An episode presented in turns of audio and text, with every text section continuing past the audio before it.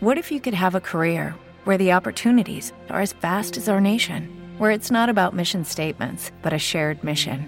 At U.S. Customs and Border Protection, we go beyond to protect more than borders from ship to shore, air to ground. Cities to local communities, CBP agents and officers are keeping people safe. Join U.S. Customs and Border Protection and go beyond for something far greater than yourself. Learn more at cbp.gov/careers. Este podcast forma parte de Evox Originals. Disfruta de este avance. Muy buenas, mi nombre es Carlos Ocaña y estás escuchando Estoy Sano. En el episodio de hoy he tenido la oportunidad de hablar con Olga del Río. Es psicóloga y con ella vamos a tratar el tema del déficit de atención con o sin hiperactividad. Además, hablamos de la crianza, de las distintas formas que podemos utilizar para educar a nuestros hijos. Es una entrevista muy especial para mí porque conozco a Olga personalmente, pero además es súper maja y explica todo de forma fenomenal. Así que sin más, os dejo con la entrevista. Muy buenas, hoy estamos con Olga, es psicóloga y nos va a ayudar a entender un poquito más el tema del déficit de atención, la crianza, pero antes de nada me gustaría que se presentara un poquito ella. Muy buenas, Olga. Hola Carlos, encantada de estar aquí contigo. Bueno, pues nada, como bien has dicho, pues soy psicóloga, actualmente trabajo en el Centro Médico Seseña y bueno, pues un poco mi especialidad eh, son todas, casi, porque después de casi ya 20 años que acabé la carrera, pues me ha dado tiempo a ir conociendo muchos caminos, pero sobre todo lo que más me gusta es el tema de la psicología educativa, eh, los estilos educativos, la crianza, las dificultades de aprendizaje de estos niños. Y bueno, pues un poco es sobre lo que lo que hoy pues vamos, de lo que vamos a charlar. Muy bien. Vale, pues la, la primera pregunta sería la siguiente. ¿Qué es el TDA y qué características muestra? Vale, pues mira, en primer lugar quería hacer una aclaración, ¿vale? Con respecto al lenguaje que solemos utilizar cuando nos referimos a esto, ¿no? TDAH. ¿Qué quieren decir estas siglas? Pues estas siglas quieren decir trastorno por déficit de atención con hiperactividad, trastorno por No podemos utilizar estas expresiones como, por ejemplo, mi hijo es TDAH, porque esto no es una característica del niño.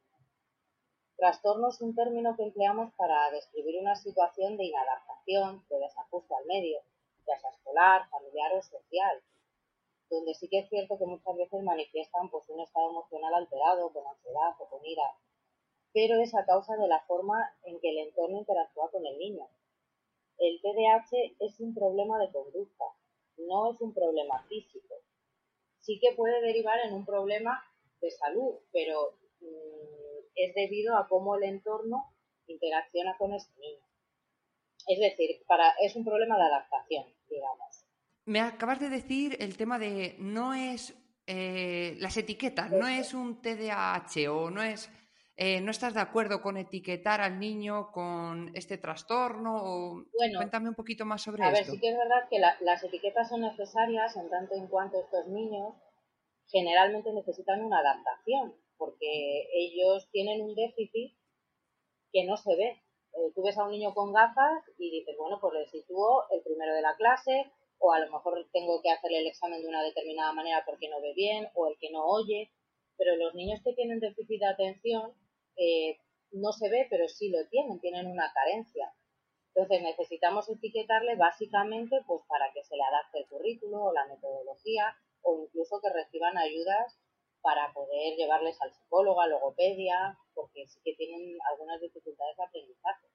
Pero no etiquetarle como que este niño tiene, no, porque el déficit de atención al final es una característica biológica que hace que se comporte de una determinada manera. Pero el trastorno es por cómo todos los demás, su familia, el colegio, los amigos, se relacionan con él ahí es donde surge el trastorno, no porque este niño tenga hiperactividad, ya lo tiene. Vale, ¿y qué características tiene el TDA? Pues eh, bueno, tenemos dos tipos. Eh, tenemos el déficit de atención con hiperactividad, que es el que más se ve porque es el que molesta, entre comillas, a, las personas, que es el que tiene una excesiva actividad motriz, le lleva pues esto a levantarse continuamente del asiento, a charlar con los compañeros, a hacer ruido, y son, bueno, pues bastante, provocan muchas interrupciones eh, lo que es en el aula. También otra característica principal es la dificultad de la concentración. Se distraen fácilmente, lo cual les lleva a dedicar más tiempo de lo normal a la ejecución de sus tareas escolares, suelen tener rendimientos más bajos. Y la tercera, la impulsividad. Eh, la impulsividad también conlleva pues bastante problemas con sus iguales, con los compañeros, con las personas de su entorno. Estos niños suelen tener un alto grado de frustración, porque no realizan las tareas con la misma rapidez que sus compañeros. Hay continuas quejas también de los profesores. En ocasiones sus compañeros les rechazan porque son niños que les cuesta seguir las normas o esperar su turno. Y bueno, pues esto les lleva a reaccionar muchas veces pues con, falta de, reflexión, ¿no? Digamos, de poder controlar sus, emociones ante estas situaciones. Vale, la hiperactividad eh, se puede tener si no tenemos déficit de atención o solo cursa con el déficit? Eh, bueno, la hiperactividad es una característica definitoria de la condición biológica que constituye eh, este, este déficit del que estamos hablando. La hiperactividad es un excesivo movimiento. Cuando estos niños se ven obligados a mantenerse sentados, mueven los brazos, la cabeza, las piernas, pero no es como cuando el niño es nervioso o tienen tics. Estos movimientos tienen una finalidad y es la de concentrarse. El niño hiperactivo necesita moverse para poder continuar con su tarea.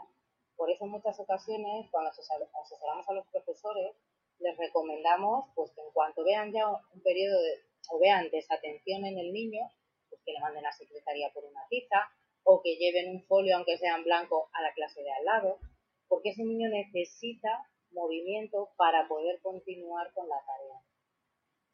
Con lo cual, si la hiperactividad eh, conlleva déficit. Otra cosa es que el niño sea muy nervioso, muy movido, muy activo, pero es una característica personal, pero la hiperactividad sí vale. ¿Te está gustando lo que escuchas? Este podcast forma parte de Evox Originals y puedes escucharlo completo y gratis desde la aplicación de Evox. Instálala desde tu store y suscríbete a él para no perderte ningún episodio. Every day, we rise, challenging ourselves to work for what we believe in. At U.S. Border Patrol, protecting our borders is more than a job, it's a calling. agents answer the call, working together to keep our country and communities safe. If you're ready for a new mission, join U.S. Border Patrol and go beyond.